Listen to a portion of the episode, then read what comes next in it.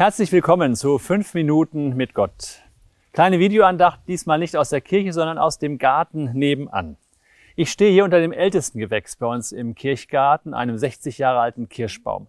Im Frühjahr hat er prächtig geblüht und dann Früchte getragen ohne Ende. An jedem Ast hingen dicke Büschel von roten, tiefroten, fast schwarzen Kirschen.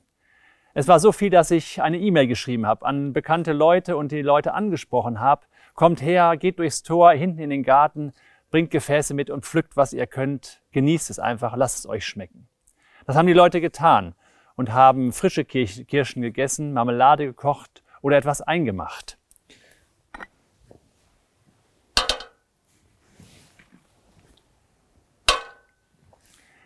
Ein Mann aus der Gemeinde war besonders fleißig. Er kam gleich mit einem ganzen Wassereimer und hat sie voll gepflückt, zwei Wassereimer voll, ist nach Haus gegangen hat mit seiner Frau sortiert, in Schalen gepackt und dann an zehn Leute in der Gemeinde die Kirschen verteilt. Große Freude und Dankbarkeit.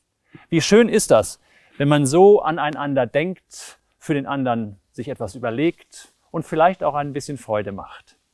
Eigentlich sollte das selbstverständlich sein, oder? Ist es aber leider nicht. Oft genug vergessen die Leute das, dieses Aneinanderdenken, füreinander einstehen. Und dann wird die Welt etwas düsterer und ist gar nicht so schön. Unsere Organistin hat eben gespielt, ein wunderbares Lied. Sie haben die Melodie vielleicht erkannt. What a Wonderful World. Ein richtiger Sonnenschein-Song, etwas zum Wohlfühlen, für den dankbaren Blick aufs Leben.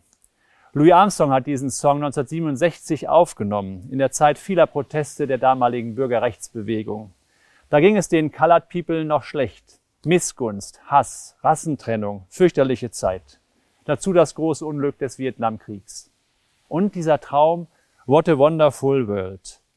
Ein sehnsuchtsvolles Lied. Etwas, das sich eine andere Welt herbeiwünscht. Das, was wir haben, in tollen Farben ausmalt und sagt, so könnte es sein. Wie heißt es da? I see friends shaking hands, saying, how do you do?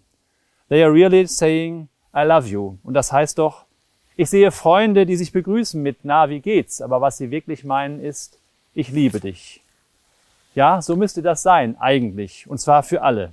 Dass unser Aneinander denken und miteinander teilen, unser Füreinander Dasein nicht eine nette kleine Geschichte aus der Zeit der Kirchen nur ist, sondern etwas Alltägliches.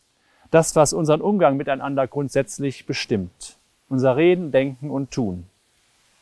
Im Sommer 22 nicht nur 1967. Beim Propheten lese ich, ich weiß wohl, spricht der Herr, was ich für Gedanken über euch habe. Es sind Gedanken des Friedens und nicht des Leides. Ich will euch Hoffnung geben und Zukunft. Das ist Gottes Sehnsucht. Das ist sein Ziel für uns. Das ist sozusagen eine Zeile aus seinem Sonnenscheinlied. Das singt er in unsere Welt, in unseren Leben hinein. What a wonderful world. Es wäre schön, wenn wir das nicht nur hörten, uns daran freuen, sondern selbst etwas dazu täten. Mit Kirschen oder ohne.